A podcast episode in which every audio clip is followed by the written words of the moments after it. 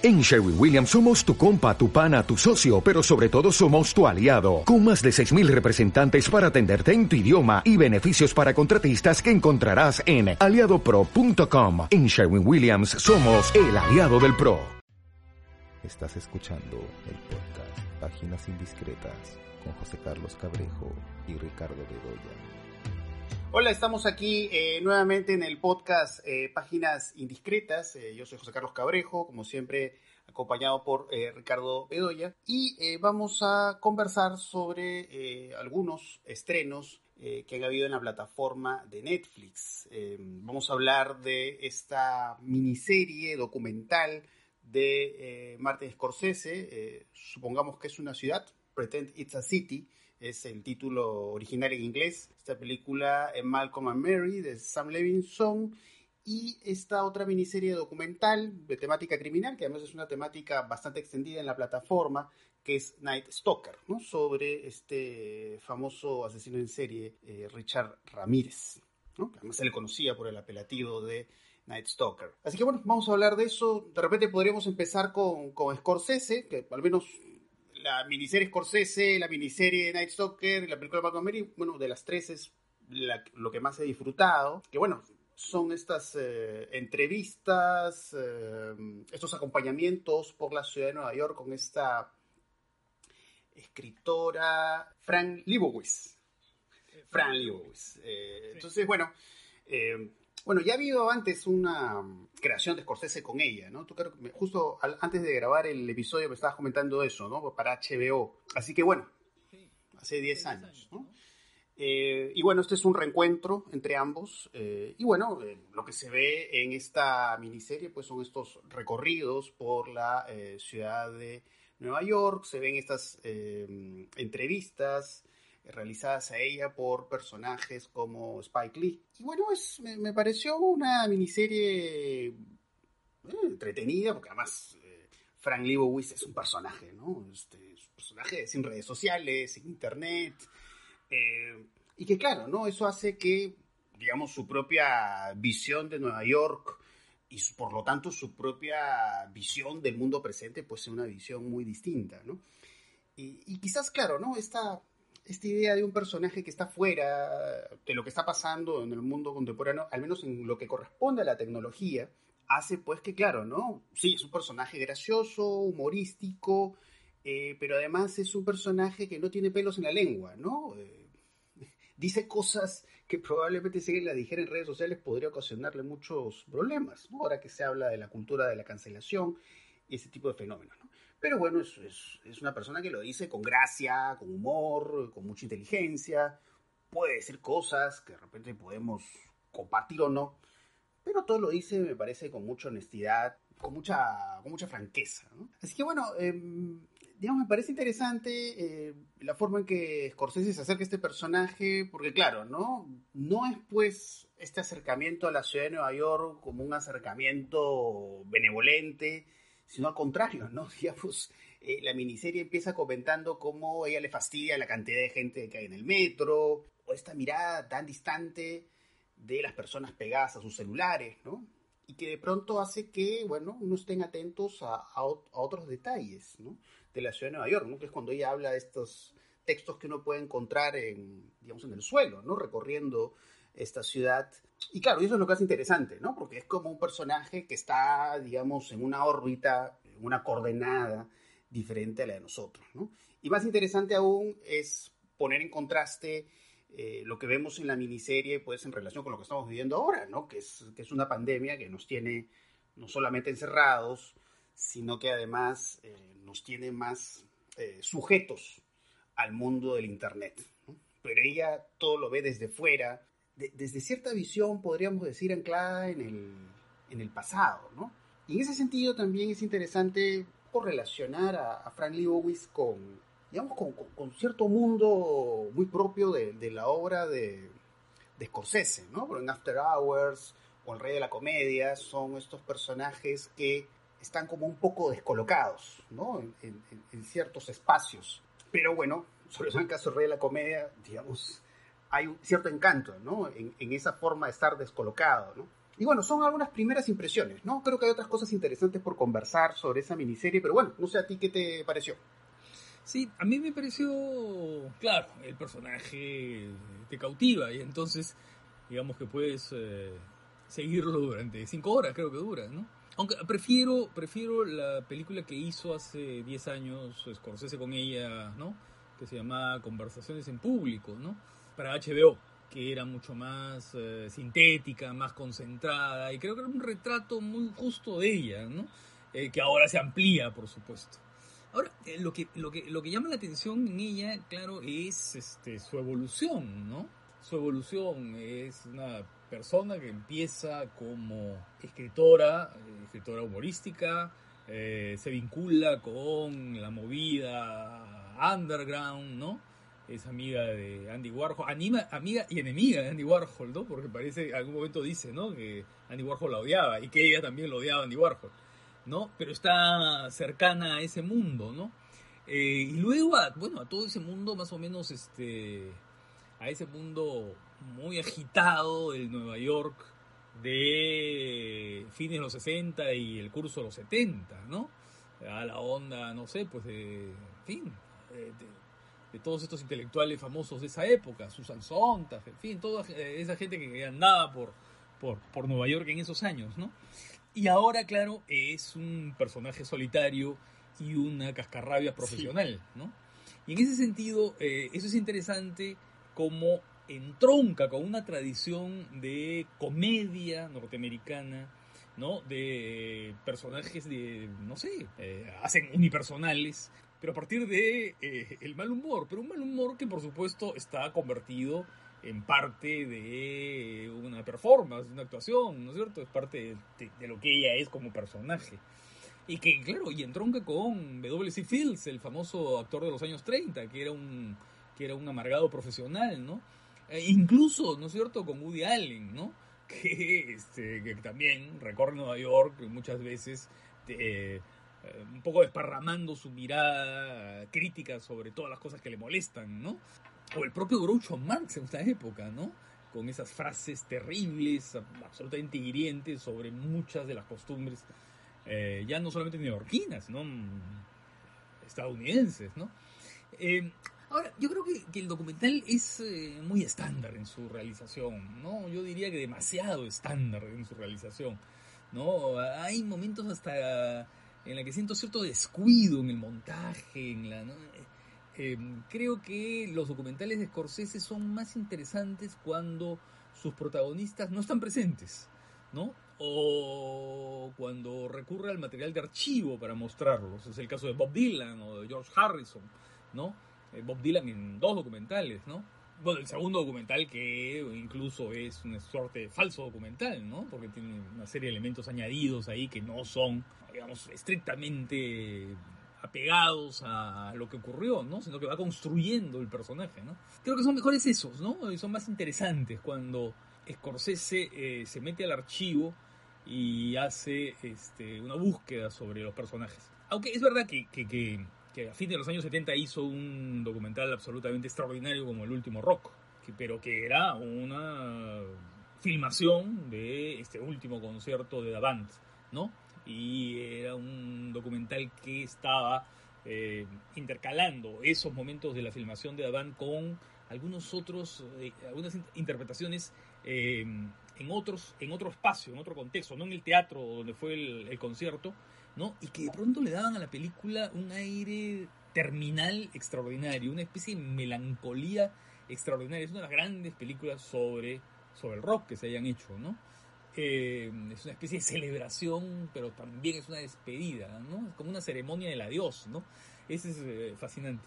Pero en este caso, este, creo que la película está totalmente eh, puesta sobre los hombros de, de la protagonista que puede ser muy graciosa por momentos, puede ser cargante en otros momentos, ¿no? Pero me parece una película muy, muy, muy estándar, ¿eh? Me parece una película de verdad este, decepcionante, digamos, para hacer de sí, Es interesante lo que mencionas, lo de la, digamos, la edición de las imágenes, ¿no? Porque justo hay algunos momentos donde un poco para justificar eso, eh, Martin Scorsese dice algo así como uy, no, pero este vaso no estaba o no estaba tan lleno o algo así, ¿no? Digamos que va a perder un poco la secuencia, el record de las imágenes.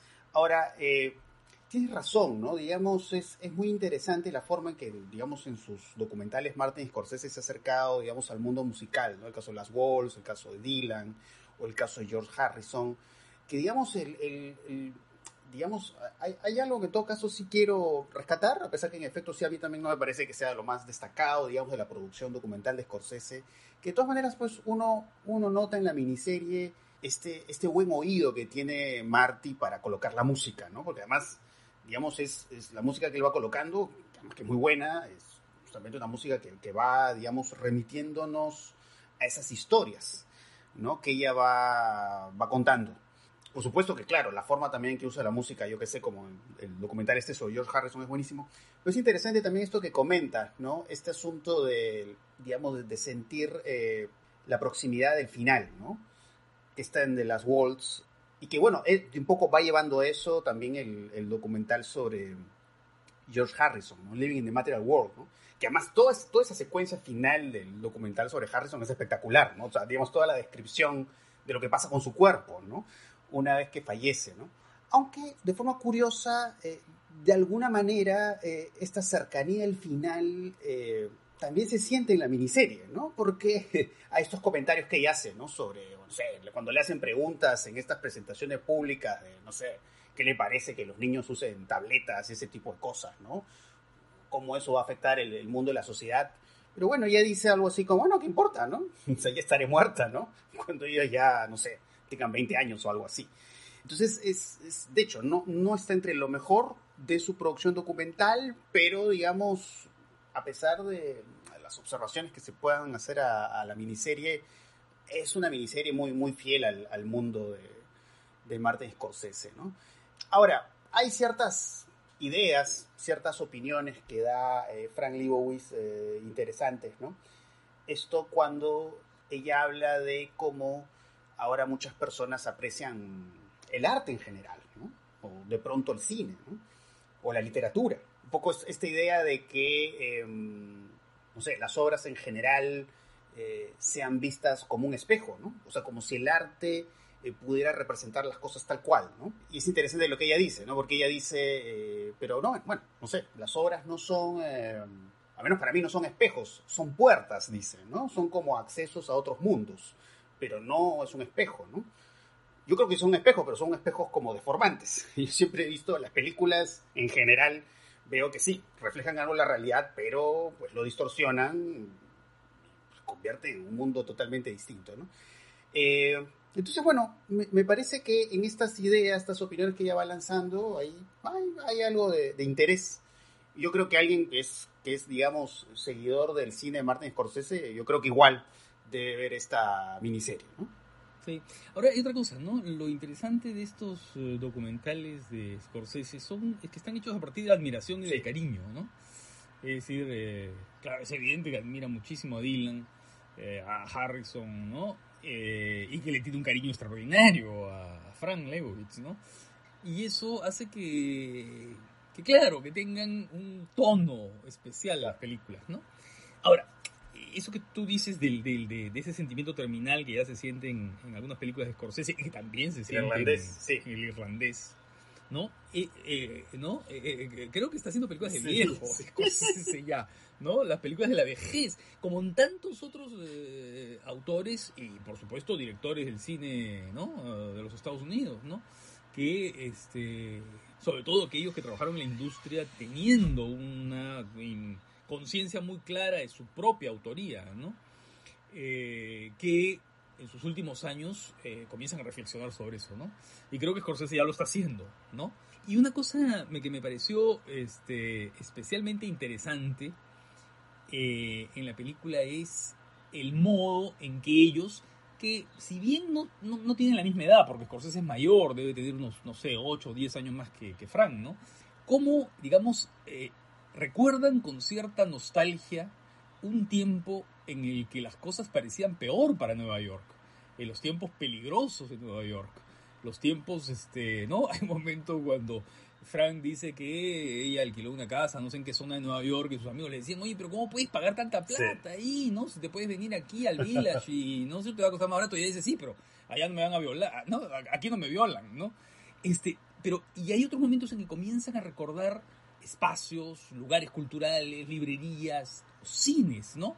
Cines. Y hay un momento que recuerda un cine y Scorsese dice, ah, claro, dice ese cine, ¿no? Ese cine que apestaba, que era horrible. Pero qué, qué, bien me sentía yo ahí, ¿no? O sea, eh, que, eso es bien interesante, ¿no? Esta especie de nostalgia de una época en la que todo parecía peor, pero que vista desde ahora, desde su perspectiva, ¿no? Eh, parecía placentera, ¿no? Parecía, parecía placentera. Eso, eso me, me pareció interesante. Pero, y claro, y si tú pones eso en el horizonte, digamos, de la, de la obra de Scorsese, te das cuenta que ese Nueva York, ese Nueva York peligroso, ese Nueva York, eh, ¿no es cierto? Es el de sus mejores películas, el de sus películas, ¿no es cierto? Llenas de brillo, ¿no? Llenas de, fuerza, de calles peligrosas, de, Taxi Driver, por supuesto, ¿no es cierto? De Después de la hora, ¿no? Ese es el Nueva York nocturno, eh, ¿no es cierto? Y peligroso, ¿no? Y claro, que después cambió, ¿no? Que después cambió. Y así como también cambió Scorsese, ¿no? Sí, además, o sea, lo que vamos viendo a lo largo de la miniserie pues son estos insertos, ¿no? De fragmentos de películas eh, de las cuales hablan con, con, un afecto especial, ¿no? Entonces, en efecto sí, pues hay, hay mucha, mucha nostalgia, ¿no? O mucho deseo de, poco a través de la palabra, ¿no? Sentirse o revivir esos tiempos, ¿no? De algún modo u otro. son muy divertidas las intervenciones de Spike Lee así absolutamente admirado por el desinterés absoluto de ella por el deporte, ¿no? toda la conversación sobre Mohamed Ali. Esto que dice, bueno, sí, lo admiraba como político, ¿no? Pero bueno, el deporte no me interesa, ¿no? Eh, y claro, eh, como Spike Lee trata de hacer referencia a, digamos, la importancia de estos deportistas, ¿no? Para, digamos, digamos, las personas de raza negra, para su reivindicación, ¿no? Digamos, en cuanto a la posición de ellos en la eh, sociedad norteamericana, ¿no? Pero es como que, bueno, ella pues habla con mucha franqueza y ella, ¿no? Ella dice una frase muy buena, ¿no? Dice, a, dice, y a mí me desespera cuando después de algún triunfo de algún equipo la gente me dice, ganamos, ganamos, ganamos. Ellos ganamos. Yo no gané nada, yo no gané nada, habrán ganado. Ellos son los que han ganado. ¿No? Y creo que define muy bien esa especie de, ¿no? Pues de, de fascinación colectiva por un deporte que, ella, por supuesto, ve Claro, además, eh, sí ese lado, la marginalidad, ¿no? interesante, esa, expresión de la marginalidad de ella en eso. Claro, que se ve también en su relación con los libros, ¿no? Porque obviamente pues, ella ve como una situación que no entiende o no le gusta esto de leer libros pues en tabletas, ¿no? Y, el afecto que lee los libros, incluso los libros malos, ¿no? Porque ella dice, hasta un libro cualquiera, si sea malo, es un libro, ¿no? Tiene una, tiene una relevancia, ¿no? Eso no tendría por qué terminar, no sé, en un tacho de basura o algo por el estilo, ¿no? y ese lamento por las viejas librerías neoyorquinas que van cerrando, ¿no? Sí, pues, ¿no? Son, es, ahí, digamos, en, todos los relatos, las opiniones que iba virtiendo, ahí vemos el, paso del tiempo. Que por supuesto, claro, es el paso del tiempo en la ciudad de Nueva York, pero que digamos es, es aplicable en cierta medida a otras partes del mundo, ¿no? Digamos, todo cómo va cambiando eh, a partir de la, de la tecnología, ¿no? Esta relación con la Internet. pero que ella, digamos, se mantiene absolutamente fuera, ¿no? y estas cosas graciosas que le dicen, usted sabe cómo es Twitter, ¿no? Y dice, bueno, sí sé cómo es Twitter, ¿no? Por eso no tengo Twitter, dice, ¿no? Entonces, eh, dice esas cosas que son muy divertidas, ¿no? Y eso, eso me parece interesante, ¿no? Eh, estas, chicas que, estas chicas que pasan con una llanta, ¿no? Eh, y la mirada de ella desconcertada ante eso, ¿no? Ante la gente que cruza las pistas mirando el celular. Pero manejan la pista de Nueva York. Manejan la bicicleta con los codos. no, que están viendo el celular. Con taxis alocados. Y un poco, un poco a mí me, o sea, digamos, a partir del, de la miniserie me dio curiosidad también sobre el, lado de ella como crítica de cine, ¿no? Que habla de esta revista, creo que es Interview, ¿no? que hizo críticas además de películas de serie B, ¿no? Películas de Roger Corman, ¿no? Además creo que la columna se llama The, Best of the World. claro, claro, había un, Sí, había una afición así. Sí, claro. Había una afición así por el cine. Eh, por, por, por, eso, por, por, el cine carmita, digamos, como lo decía Manny Farber, ¿no? Por ese cine que, no era el cine elefante blanco, ¿no? Que eran los grandes productos, ¿no? Así que bueno, Y que es un término que permita que luego, que luego eh, el mismo Scorsese eh, recupera en su viaje personal por el cine americano, por esa película Sí. que hizo, ¿no? De varios episodios que hizo sobre el cine norteamericano, ¿no? Donde va catalogando determinados directores, ¿no? Y hay una categoría de los directores termitas, ¿no? Sí. De los que corroen, los que entran por dentro, ¿no? Y van corroyendo la, la- la- digamos, los códigos eh, genéricos o las reglas de producción de las grandes empresas, ¿no? Sí. Y bueno, eh, sí, es, es, es, es- hay varios detalles ahí muy, muy interesantes, ¿no? Eh, que claro, hablan de ella, pero a la vez hablan de eh, esta, esta afinidad, ¿no? Esta afinidad de Scorsese con ella, por su amistad, por los gustos, por la visión del pasado y ese Sí. tipo de cosas. Eh, así que bueno, así que vean, si, si les gusta el cine de Scorsese, me imagino que sí, vean esta miniserie. Eh, bueno, está esta otra película, Malcolm and Mary, esta película de Sam Levinson, el director de esta, esta exitosa serie Euforia, que bueno, se han dicho muchas cosas, ¿no? Este, a favor, en contra de la película, eh, se habla de esta asociación, digamos, un poco con la estética de eh, ciertas películas de John Cassavetes, ¿no? Esta imagen granulada, el blanco y negro, estas búsqueda de representar relaciones tensas, eh, relaciones de pareja. Aunque bueno, sí, yo creo que esa asociación con Cassavetes, aunque no- sé cómo lo ves tú, pero siento que es una asociación más superficial, yo creo ¿no? O sea, que poco por encima, ¿no? Casas, Cassavetes y Gina Rowlands, eh, ¿no? Cassavetes, Gina Rowlands y el hijo de John Cassavetes deberían, eh, no sé, pues, claro, ya eh, Cassavetes está hace muchos años muerto, pero debería haber una sesión de espiritismo para que responda a esa, a esa injuria contra él, ¿no? Este, porque Cassavetes eh, creo que no hay nada, ¿no es cierto? Cassavetes es tensión, es pasión, es este, no sé, es, es improvisación o, o en todo caso aspecto de improvisación. Y aquí Calculado. yo todo lo Yo siento también lo sentí muy calculado todo, sí. lavado, Sí, sí, calculado, ¿no es cierto? Esa, esa, esa, esa, No, esa, no. No, esa espontaneidad, esa, esa libertad a la hora de, de filmar, porque así era Cassavetes, ¿no? O sea, si algo caracterizaba a Cassavetes era la improvisación, Claro. y eso lo notabas eh, no solo en las... Bueno, bueno, a pasada en, digamos, en las im- improvisaciones actorales en Cassavetes, que bueno, a veces te enteras después, ah, esto es improvisado, ¿no? O sea, pero, eh, digamos, en la, en la propia juego de la Claro. cámara, ¿no? O sea, en, en estas...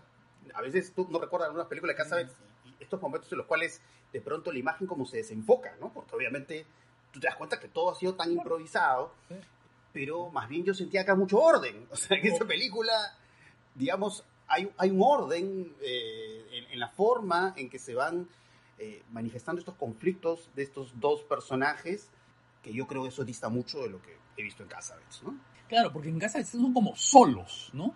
Entonces, este, como los solos este, los trompetistas, los músicos de jazz, es. esos que se salen, que se salen, ¿no? Que se salen un rato, están ahí, hacen su propia... ah, y luego vuelven al orden, digamos, ¿no? Vuelven a- Es eso.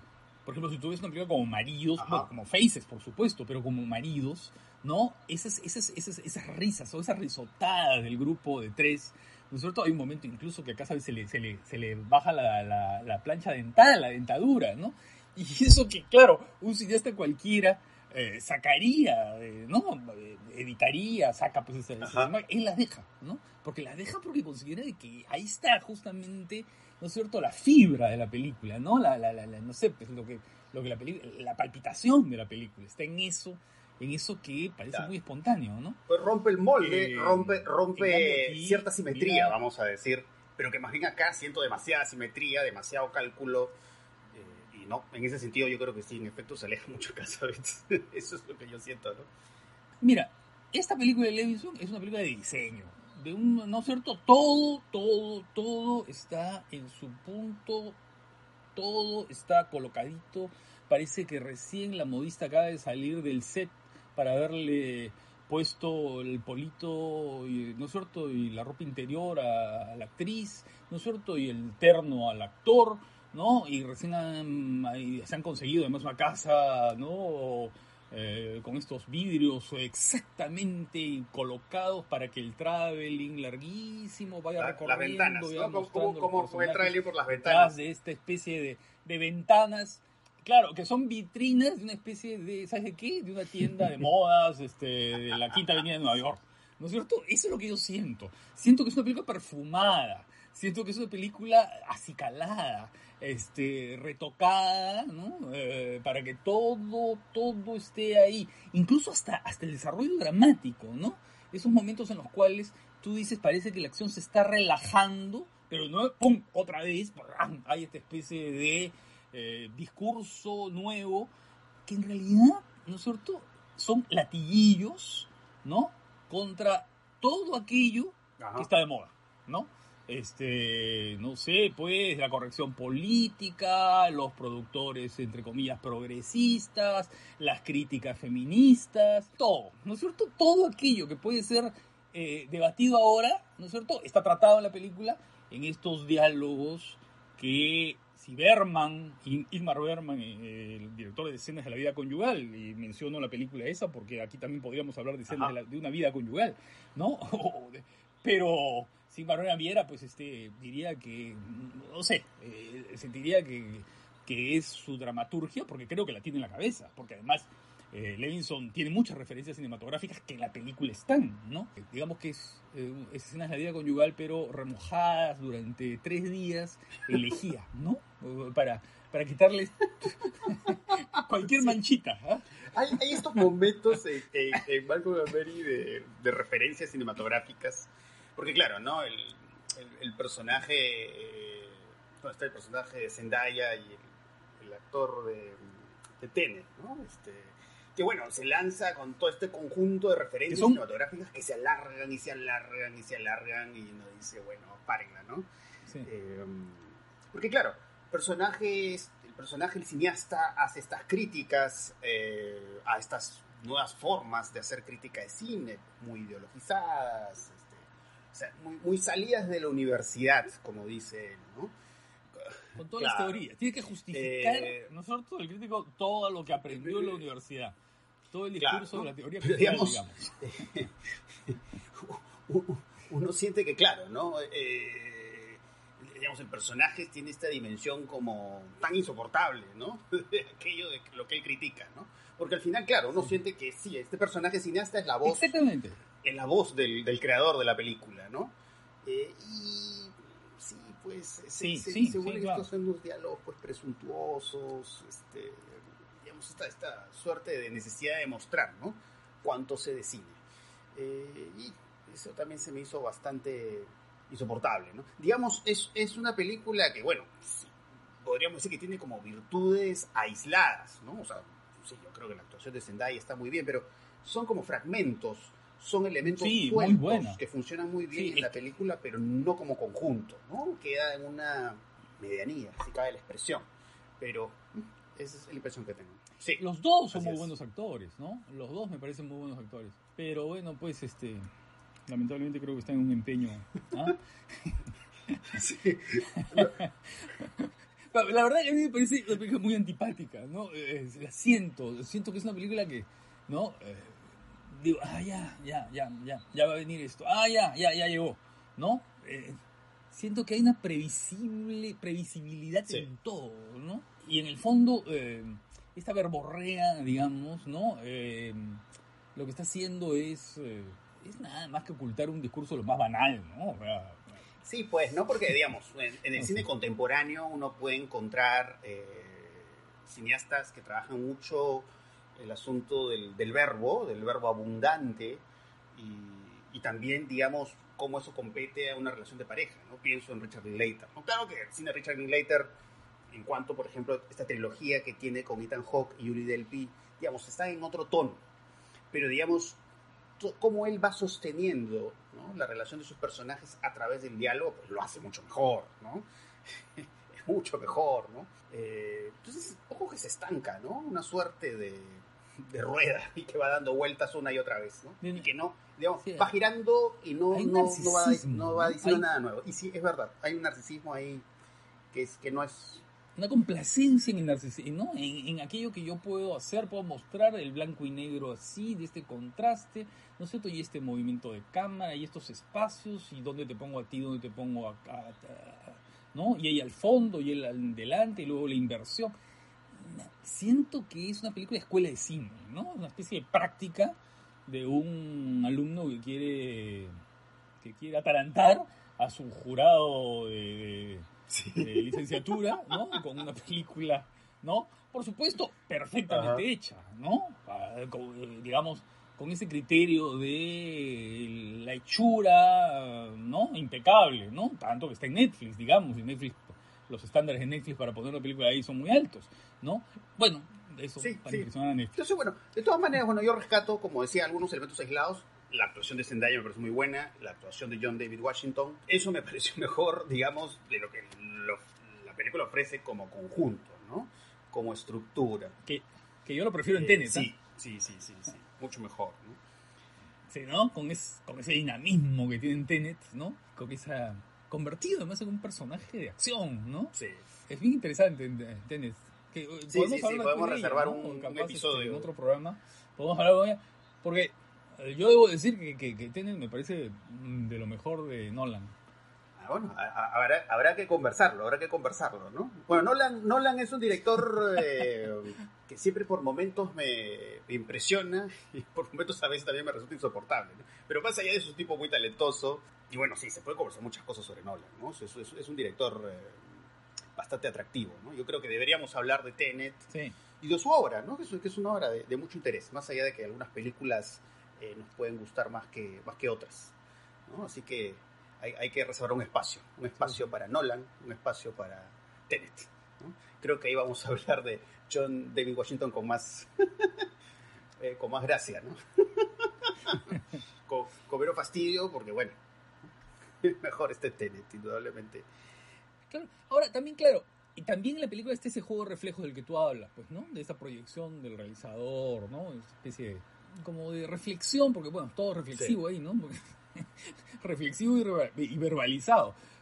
Pero sobre un poco la relación entre el director y la actriz, la relación, eh, digamos, Claro. la idea del autor, ¿no? La idea del autor y del control que puede tener el autor sobre... Lo que pasa es que todo está dicho, pues, ¿no? O sea, tú no descubres nada, Sí. todo te lo soplan, ¿no? Sí, sí, sí, sí, sí. bueno, está esta otra miniserie, eh, Night Stalker, ¿no? Sobre este famoso asesino en serie Richard Ramírez. No, justo te comentaba antes de, grabar el episodio que, bueno, si yo sabía de la existencia de Richard Ramírez, sé que se han hecho algunas películas sobre Richard Ramírez. Sí sabía que era, digamos, un asesino en serie eh, muy cruel, pero digamos, eh, si hay algo que rescatar en Night Stalker, pues, en realidad descubres eh, que es peor de lo que recordabas. ¿no? Seguramente habrá personas que, que- que se- sepan más de la vida de Richard Ramírez, ¿no? pero digamos, tú descubres un- una Sí, sí, dimensión maligna eh, impresionante. Eh, digamos que la realización de Night Stalker eh, no vamos a encontrar nada del otro jueves, es decir, un poco recursos de realización que probablemente podemos encontrar en otras miniseries de este tipo. De hecho que sí, ¿no? Es, es interesante eh, forma en que eh, aparecen los testimonios de personas que han sobrevivido a los ataques de Richard Ramírez, que además que eh, realizó estos crímenes eh, a mediados de los años 80. Y claro, un poco como vas escuchando los testimonios eh, y, y básicamente, claro, los testimonios van acompañados de estas recreaciones, ¿no? De, de estos, como los, los tipos de lugares donde cometió estos crímenes, ¿no? Casas o distintos lugares donde vemos, no sé, vemos el plano de detalle, puede ser de un teléfono, de la manija de una puerta, y digamos más está este trabajo pues del fuera de campo, ¿no? Un poco para imaginar toda esta acción monstruosa, ¿no? Pero eh, lo interesante está en eso, ¿no? Digamos, en, en descubrir esta, esta maldad que claro, pues uno, uno lo imagina pues en, en las slasher movies, en estas películas de terror, no sé, como Halloween, ¿no? Uno ve un personaje como Michael Myers y bueno, dice, sí, es una maldad encarnada. Pero claro, es una maldad como inconmensurable, ¿no? Que uno, uno le imagina pues en las películas de ficción, ¿no? Pero uno va escuchando y dice, bueno, termina siendo peor que la ficción, ¿no? O sea, el, grado de crueldad y además tipo pues que no hizo ningún tipo de distinción ¿no? de a quién podía atacar. ¿no? O sea, no importaba la edad, no importaba el género ni la raza. O sea, cualquier persona eh, podía ser víctima de, de un personaje como él. Y hay, eh, digamos, estos contrastes de estas imágenes eh, luminosas, solares, eh, de la ciudad, ¿no? Eh, con estas imágenes opacas que van recreando, digamos, qué cosa supuestamente se vivió, ¿no? digamos, en los momentos en que este personaje cometió eh, sus crímenes, ¿no? Y también ah, se ve en la miniserie, me parece, digamos, algo que también se ve en otras miniseries de Netflix, ¿no? Que también está esta mirada muy, muy crítica, ¿no? Con, con los medios de comunicación, esta forma espectacular de, de tratar los hechos. Y bueno, digamos, pues, me pareció una miniserie, pues, eh, entretenida. Eh, no, es, no es algo extraordinario. Sí, sí. Sí, yo creo que es un género, ¿no? Se ha convertido en un género ya en Netflix. Es cierto, Se sí. ha convertido en un género, ¿no? Asesinos en serie, los misterios sin resolver, los, los, los, asesinatos misteriosos, hay en todo el mundo, ¿no? Hay en Suecia, en Francia, en, en todo lado, en Los Ángeles, aquí.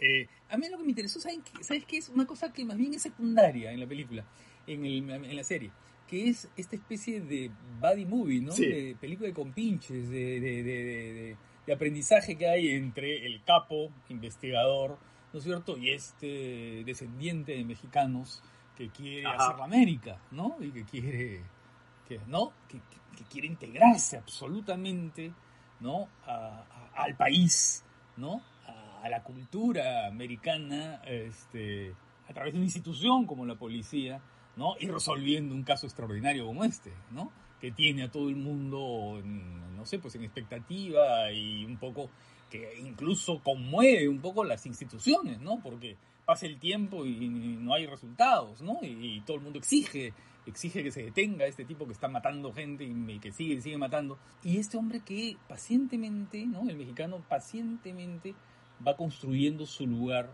en esa sociedad, ¿no?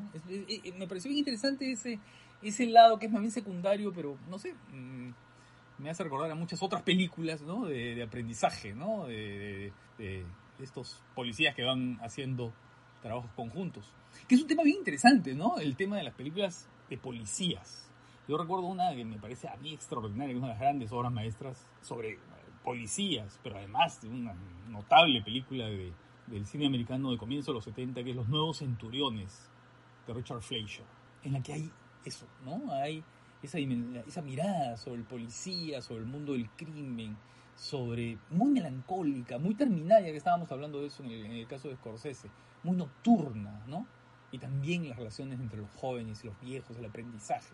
Y eso creo que notable los nuevos centuriones. Sí, eh, sí es- esa parte es interesante porque además en realidad la, se- la miniserie está construida sobre la perspectiva de ellos, ¿no? De, esta pareja de compañeros, ¿no?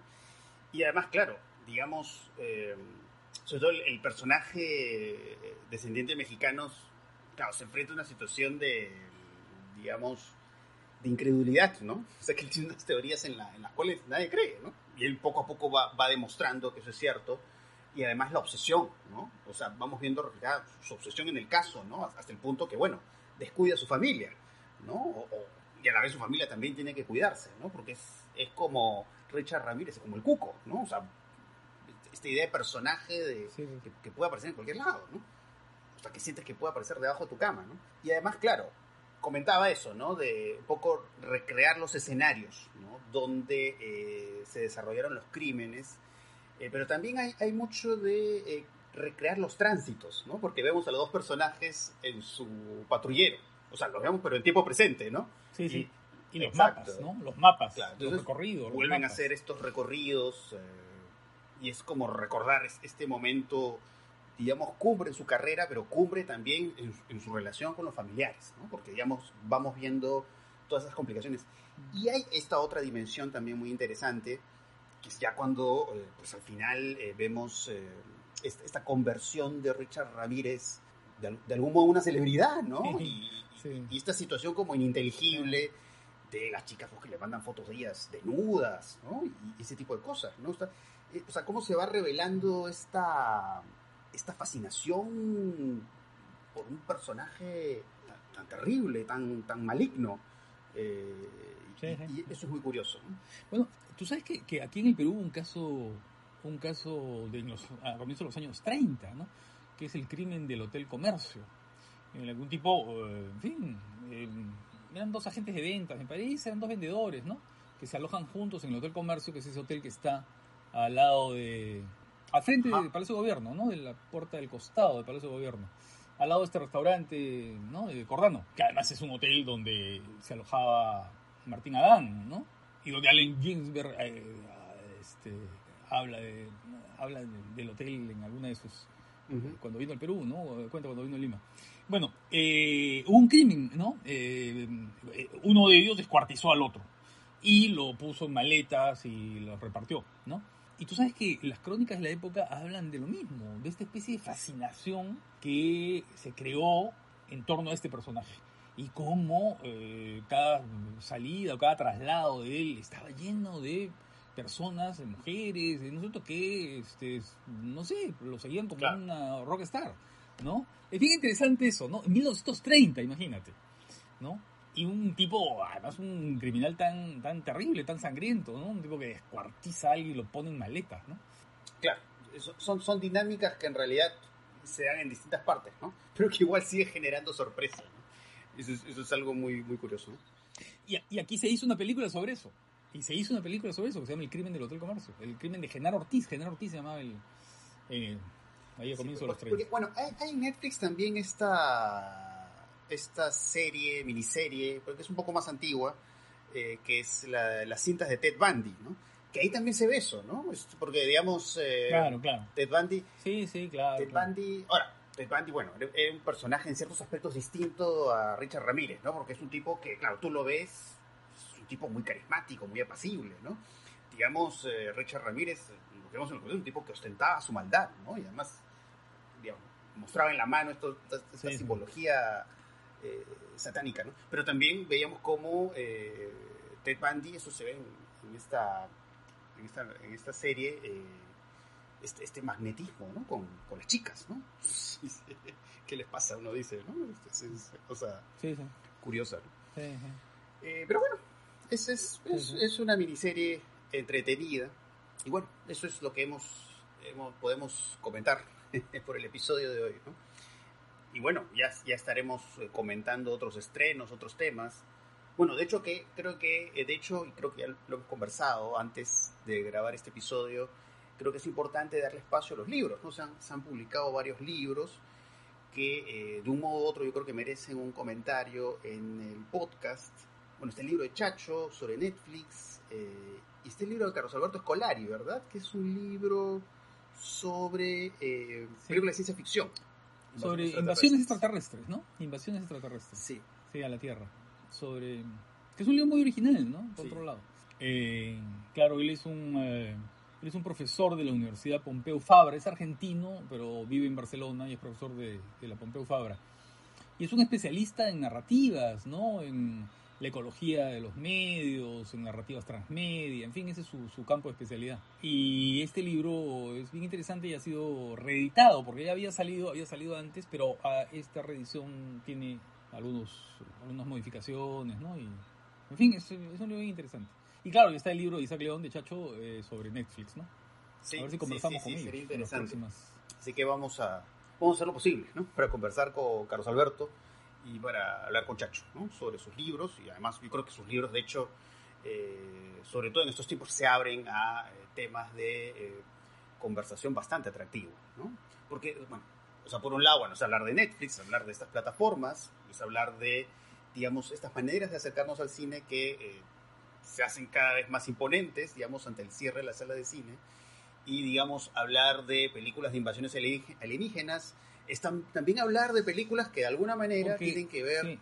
eh, con eh, ciertas formas de entender eh, nuestra relación con el virus, nuestra relación con la pandemia, ¿no? Eh, nuestra relación con Sí, el sí. otro. ¿no? El último capítulo del libro es una conversación que grabamos con... con no, en realidad fue un intercambio de mails que, que, que- que tuve con Escolari y que, y, y que eh, de, de alguna manera la intención era poner, eh, ¿no es cierto?, el, el libro en actualidad, ¿no? Y se trata el tema de la pandemia, ¿no? El tema de la pandemia como esta especie de, no sé si invasión, pero en todo caso como de llegada de algo inesperado y extraño que nos posee, ¿no? Claro. Eh, así que bueno, yo creo que sería muy interesante que podamos hacer eh, episodios al respecto. Así que espero que podamos lograrlo. Eh, y bueno, eso, eso, eso sería todo por hoy. Así que bueno, ya nos, nos estaremos escuchando en una próxima oportunidad. Así que ya, listo. Chao.